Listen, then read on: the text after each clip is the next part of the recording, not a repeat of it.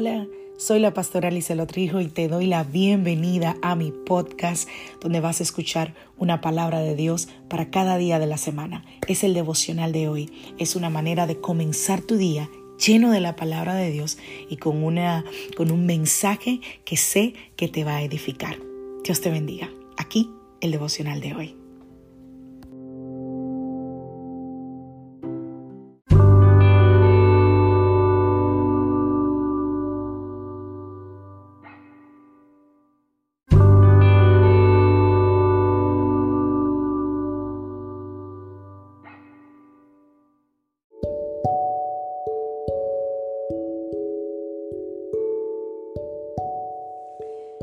La vida trae sus retos y cada reto debe ser enfrentado. Cada día es diferente al anterior y para cada día necesitamos una palabra de Dios. Por eso el devocional de hoy es una palabra para ti, para cada día, porque Dios quiere hablarte hoy y lo va a hacer a través de su palabra. Por eso escucha el devocional de hoy.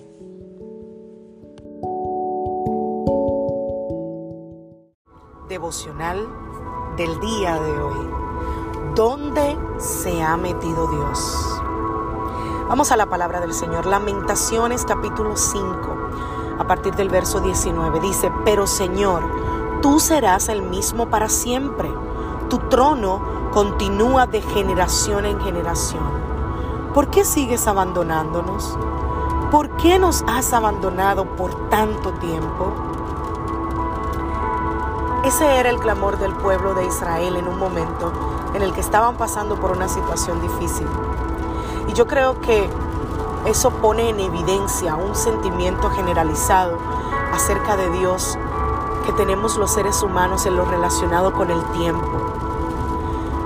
Y es que parece que el Señor no tiene prisa ninguna por intervenir cuando nosotros así lo esperamos.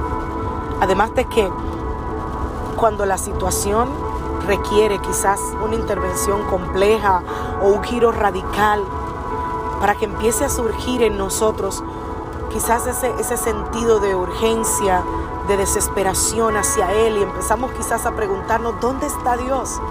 ¿Dónde está Dios? Como le dijeron los amigos del salmista David, ¿dónde está tu Dios? Porque es una pregunta que la gente suele hacer cuando las cosas no van como queremos. Y cuando creemos que Dios tiene que llegar en ese momento. Y Dios pareciera que no está interviniendo. Y cuando hablamos del tiempo de Dios o del Dios sin prisa, podemos verlo desde dos perspectivas. Primero, desde la perspectiva de la queja. Dios no, no ha llegado, Dios se está tardando, Dios no me escucha, Dios no me ama, Dios no me oye. Y hay gente que se queda ahí. Como cuando empezamos a recriminarle a nuestros hijos. Date rápido, tú no me escuchas, tú no me entiendes, ¿verdad? Pero puede también estar la segunda connotación.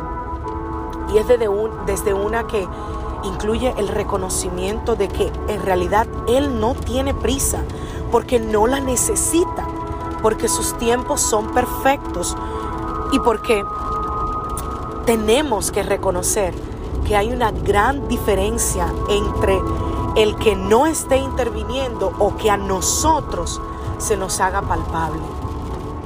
Es diferente. El tiempo de Dios es perfecto.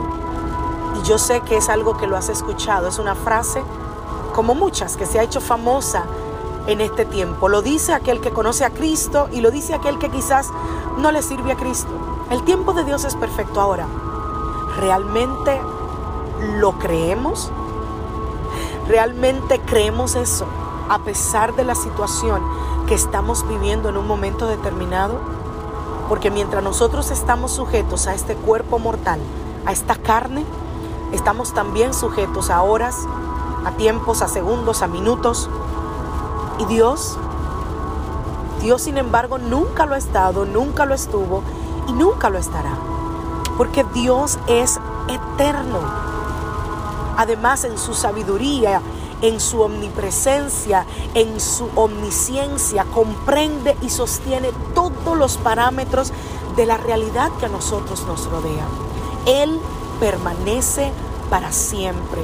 Y su trono, Lamentaciones 5:19, es de generación en generación. Así que te animo esta mañana a creer en su ayuda, a creer que se acerca su ayuda, que su ayuda viene en tu encuentro. Lo haces por la fe, no por lo que estés viendo, porque el carácter del Señor es leal a sus promesas. Él es fiel a sus promesas. No lo creemos porque lo veamos necesariamente, aunque por la fe lo vemos. De la misma manera, tenemos que confiar que su voluntad es buena, agradable y perfecta. Además, es en todo tiempo buena, agradable y perfecta. Romanos 12:2. Dios es un Dios bueno, familia, que no juega con nosotros. Dios no tiene un plan B, un plan C, un plan D, porque en su plan todo funciona. Tampoco Dios es un tirano del cosmos eh, eh, que, que disfruta vernos sufrir. No, no, no, no. Ni disfruta en nuestra espera, ni disfruta nuestro sufrimiento. Su ayuda viene a nosotros en forma de madurez, de paciencia, de templanza y lo hace con parsimonía y armonía. Porque ni Él ni nosotros necesitamos más que eso. Su amor es incomparable. Que Dios les bendiga familia, que Dios te guarde. Soy la pastora Lizelot Rijo de la iglesia Casa de Su Presencia. Deseo que tengas un feliz día, un feliz inicio de semana, una semana de puertas abiertas, de buenas noticias, donde la mano poderosa del Señor sea sobre ti. Bendiciones familia.